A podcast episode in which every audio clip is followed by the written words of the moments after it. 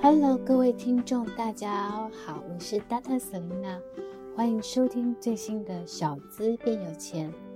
这个节目呢，是由 Data Selina 专为小资族量身规划的一个生活理财节目，希望大家能够从日常的生活的一些议题当中轻松的学习投资理财，有机会改善经济，翻转人生。今天我们要讨论的主题呢，其实是。最近最近应该是很火热的一些议题，啊，就是抗通膨，如何抗通膨大作战。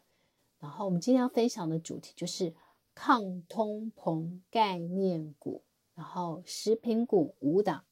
谁最吸睛这样子。那如果你喜欢 Dr. Selina 的这个小资变有钱的节目的话，欢迎大家可以呃订阅。Dr. Selena 小资变有钱的 Podcast 频道，我们一更新的时候，你就可以及时的收听最新的一个就是我们的节目这样子。每一集的节目，其实 Dr. Selena 都是花了非常多的心思去思考主题，然后去搜寻一下内容，然后希望给大家可以是最好、最贴近小资族的一些内容。Before 我们开始分享这个主题的时候，其实老师也很想跟大家分享一个好消息，就是大家知道，呃，前几天老师的 Money 公主飞走了。那今天很开心的就是有善心人士捡到，然后通知我们，所以我们已经去把 Money 公主领回来了。哦，真是这几天老师真的是吃不好睡不好，就是每天早上一想到她就哭。然后呢，我真的这个礼拜过得好忙哦，就是这几天过得很忙。就是他失失踪的那一天是九月十八号，呃，十一点。那他飞走的时候，我其实很震惊，然后也也很讶异。那这中间透过很多努力啊，就是包括了就各个义务走私的社团去贴讯息，然后呃去社区贴海报，社区的赖群主，然后去警察局，去里长这边。我觉得该做的努力都做了，这样子，那嗯，也谢谢所有的就是大家的支持跟鼓励，然后我好多好朋友安慰这样子，所以真的他可以回来，我真的很开心，所以今天就可以有精神有体力，可以再继续就是录 podcast，不然我真的前几天都都是睡到五点多是惊醒，然后就是一直很担心。Money 公主是不是在外面？然后，因为我觉得她又没有谋生技能，怕她在外面的时候就是遇到嗯老鹰，然后把它吃掉，所以几乎半夜都是反辗转难眠这样子。那很开心，我的 baby 回来了这样子，所以我我真的觉得是很奇妙，就是她在那个，就是动物好像都有一种本能，就是在地震的前夕，它可能他们都会逃跑这样子。Any，我就是简单跟大家报告一下，就是 Money 公主回来了，老师非常非常开心。好，那我们来进行一下我们今天要分享的一个主题，就是抗通膨概念股。那大家有没有发现，就是说你最近呢去吃很多的东西，好像他们要么就变小，要么价格就变贵。那我发现，比如说我去面包店的时候，我会觉得它的面包。看起来价格是一样，可能面包就是 size 就变很比较小，然后或是呢，甚至就是面包的价格往上涨。那当然为什么会涨？然后便当呢？我记得就是我印象很深刻，就是我们山脚下的那个本来是卖烧腊的，他后来改成卖便当店。我就好奇问老板，老板就说，因为呢鸭肉呢这一阵子涨很多，好像已经今年已经涨了三次。卖到一个便当一百三十几，客人受不了，老板也受不了，所以他干脆把就是把它卖叉烧叉腰，他把它改做卖便当店，就是可能卖排骨啊、鸡腿便当，好像反而成本比较可以控制。那其实我甚至就是诶去买那个就是时尚便当，也发现说他们可能就是便当会涨五块，再涨十块，所以你就会发现说。好像什么东西都在涨，那所以今年所有的投资人其实最关注的一个议题就是通膨跟升息。那我们知道呢，其实在呃，就是近期美国其实有公布一个八月份的通膨的年增率，它其实来到了八点百分之八点三。那其实虽然呢，它较前两个月下滑，但不论通膨或者核心通膨，其月增率跟年增率，它其实都不如市场的预期，所以导致呢，美股三大指数再次的，就是较前几天的涨幅跌回来。然后呢，标准普尔的指数，它其实十一大的产业是全面收黑，没有例外的。也就是说，这个通膨可能它会产生一个现象，就是呃，可能大家会觉得，哎，生活物价飙高。然后呢，每就是各国的央行为了打击通膨，所以呢，其实就开始做了一个比较激烈的一个升息。那所以其实为什么其实？就是为什么公布出来不如预期之后，其实所有的就是全球的股市再一次的一些重挫，也就是说，因为担心就是联美国联准会就是本来大家预期是说它可能在九月它可能会升息的是三码，然后后来呢，可能就大家会很担心说会不会一次暴力的升息，就是升息四码这样子。那大家都知道，其实我们前面几节节目，其实我们花了很多的时间在讨论这个升息跟通膨这样子。那我们今天呢，其实也是就是再次的简单说一下，就是为什么要去做升息这样子。那 before 我们在讲之前，其实除了美国之外，其实全世界各地都受通膨所苦。所以呢，大家知道欧元区七月的通膨年增率其实来到了百分之八点九，也是欧元建立之之，就是一九九九年，就是创建欧元以来是最高的。那英国也在七月标出了百分之十点一的一个百分之十通膨的年增率，所以其实也是四十年的最高。那也是 G7 成员国第一个通膨。年增率为双位数的一个国家，所以你就知道，那这还不含新兴市场，这是其他的国家，新兴市场的国家，这个通这个年增率其实是更高的。好，所以其实各国的央行其实为了要抗通膨，呃，就会加速呢升息的脚步。所以一加速升息呢，就前面我们大家给老师其实简单讲了一个概念，就是说为什么要升息，就是因为第一个是。呃，就是经济情况比较好的时候会升息，然后或者另外一个意另外一个意图就是要打击通膨，所以呢，目前呢，各国央行为了对抗通膨，所以不断的升息再升息。那当然，前面我们一直在讲是美国的联总会呢，要就是鲍尔，其实在今年的全球的央行会议上表示要力抗通膨，要让通膨率降到。百分之二的目标，所以其实知道，就是一般来讲，就是通膨率维持在百分之二，其实是一个比较正常、比较良好的一个状态。那如果没有达到这个目标，其实联总会它就会不断的变鹰派，这样就是不断的希望试图去升息。那所以鲍尔其实之前所有的讲话，其实大家都很担心，就是说，哎，会不会在呃，就是更激烈的去升息这样子，所以就大家知道是说，为什么自从呢，就是这个公布之后呢，FedWatch 其实也是很担心，就是九月升息三码的几率会变成百分之六十七，但是令人惊讶的是，升息四码的几率可能也出现了，所以它是百分之三十三。那十一、十二月的升息预估也从原来的两码、一码。上升到三码、两码，所以你就会知道，如果一升息一码等于是零点二五。如果不幸的是升息到最高的，比如说它是四三二，好，那加起来就是九，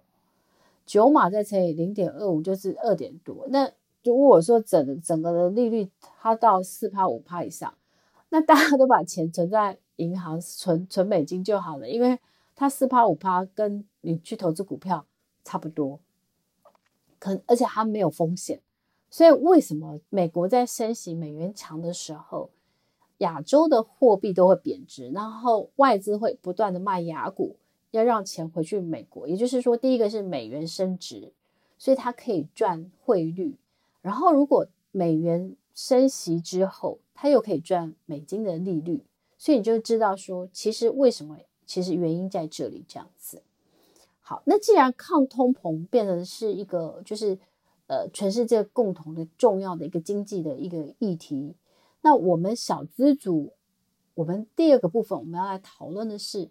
抗通膨的产业有哪些？那我们看一下哈，就是呃，一般民众去超市购物，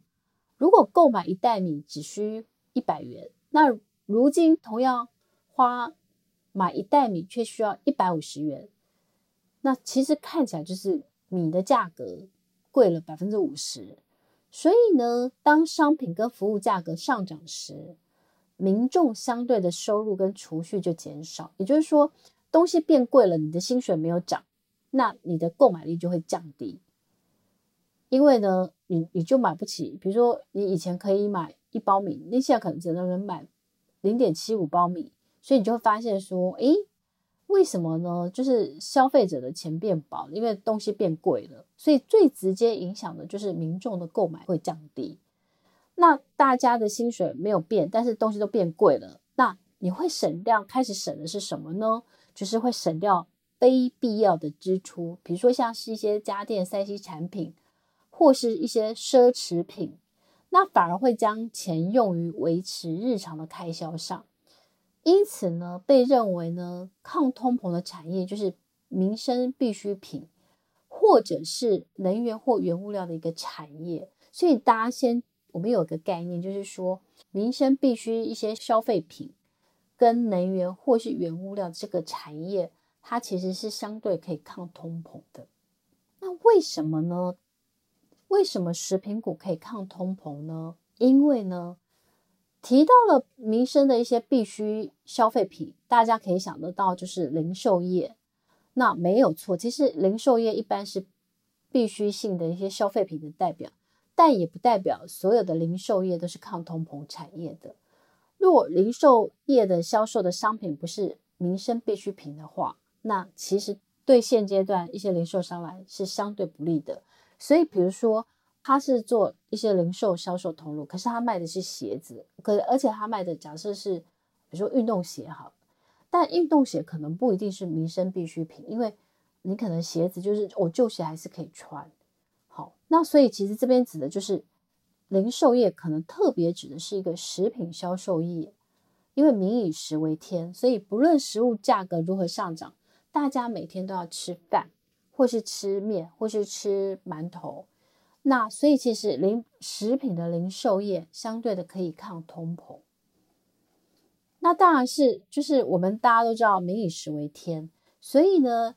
其实食品主概念股其实它比较像是一个刚性的需求，因为我们常常说有些硬需求，也就是刚需。那刚需它其实是可以被视为是一个抗通膨的概念股。那加上呢，近期美元强势，促使热钱流出一些商品市场，比如说像是黄小玉啊，期货价它已经从高档慢慢回落。那马来西亚的一个近期的那个中油价格其实也也是下跌的。那再加上呢，就是航运运价的那个报价，其实也随着塞港的一个趋缓而改善。那食品厂的一个成本呢，警戒逐逐步的解除。那它慢慢的会成为双重受惠的抗通膨的概念股，所以其实老师看了一些相关的就是新闻，它其实有说法人会表示第四季库存成本可望明显下滑前，那随着产业进入旺季，因为食品股的旺季一般是两个 high season，一个是中元节，一个是新年，就是这个时候特别有需求，因为中元节要拜拜。然后新年的话，就是比如说要拜神明啊，啊，或是亲让亲朋好友，或是围炉啊，或是送礼啊。所以其实再加上，比如说呃，有一些三节，比如说哦，就是其实应该就严格来讲就是三节，那只是说会加一个中元节。那基本上食品股的旺季大概是三节再加，就是再加一个中元节。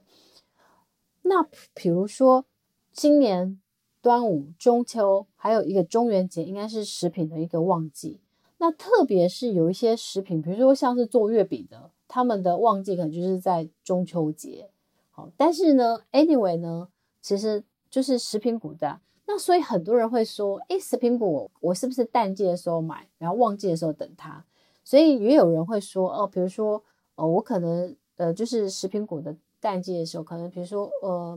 暑假过后，哦、或是那个新年过后是它的相对的淡季。那淡季的时候，可能业绩就是股价比较相对比较低的时候，也许就是你可以慢慢布局的。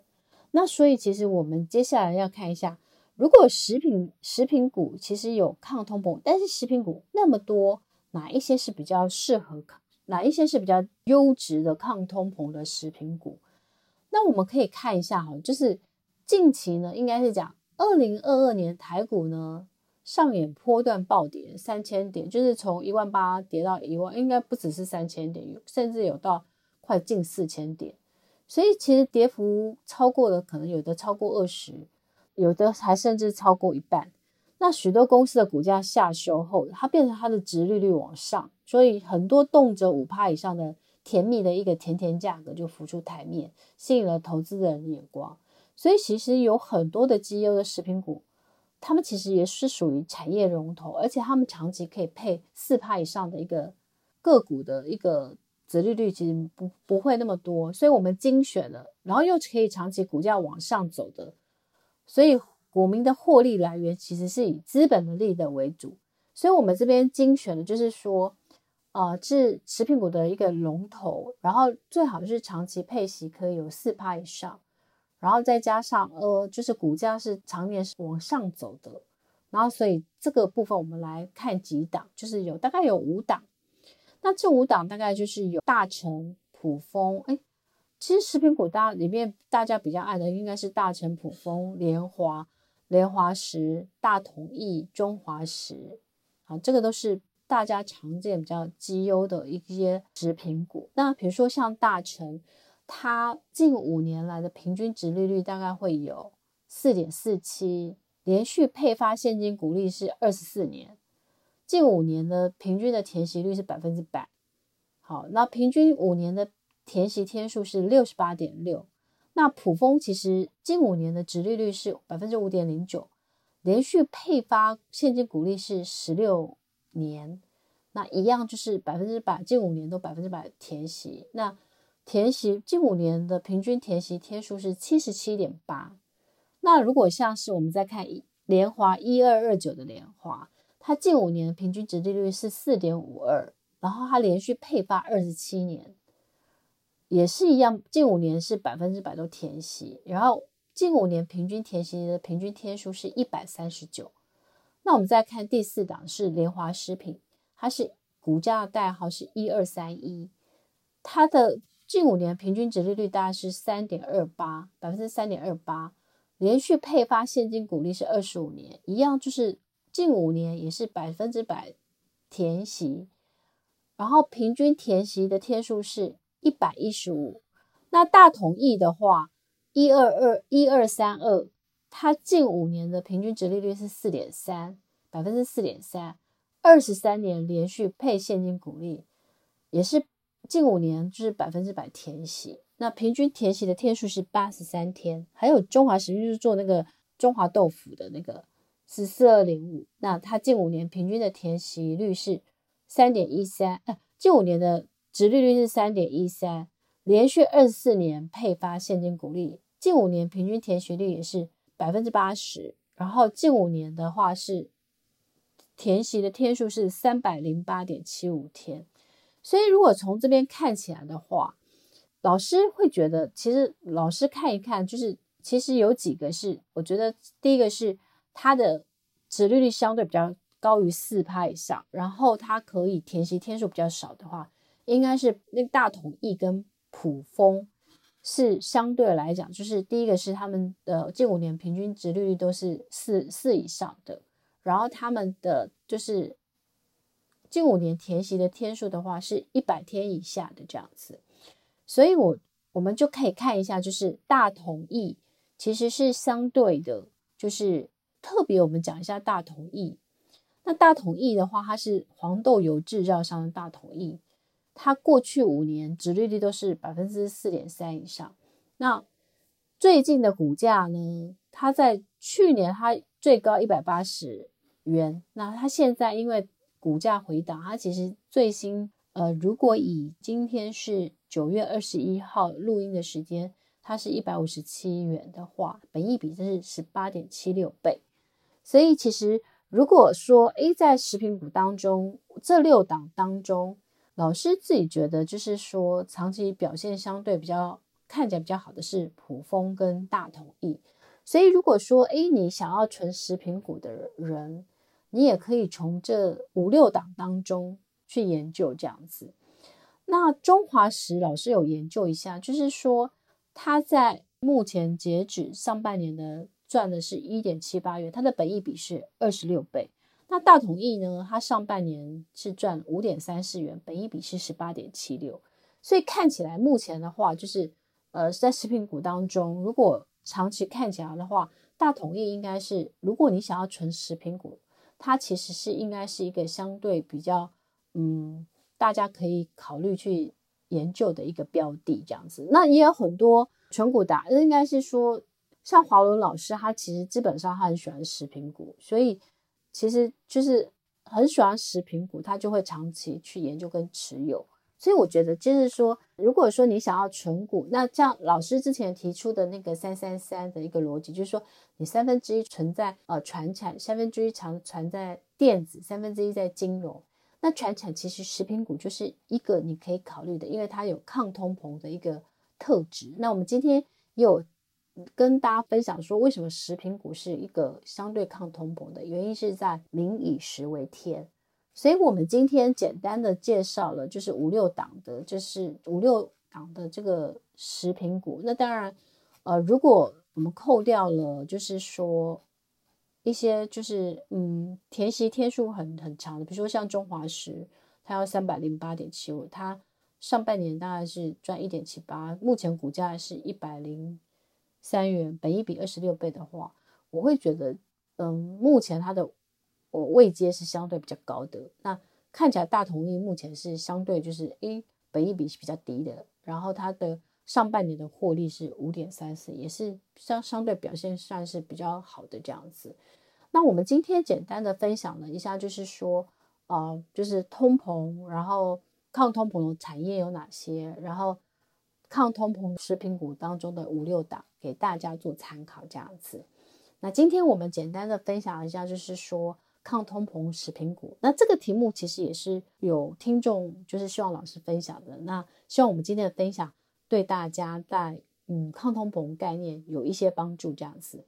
我们今天的这个主题分享就到这边，谢谢大家。那最后老师再提醒一下，就是哦，每一周其实我们都有一个周周听 Podcast，周周送发财经的一个活动。那那其实上个月我们有抽出来。目前就是有公布在我老师的粉丝团，一样就是在每个月的月底的时候，我们会公布这四周的中奖的名单。所以你只要收听老师的 podcast，然后给我们五颗星的评价，并留下就是你收听的感想或是许愿的题目，就有机会可以参加抽奖这样子。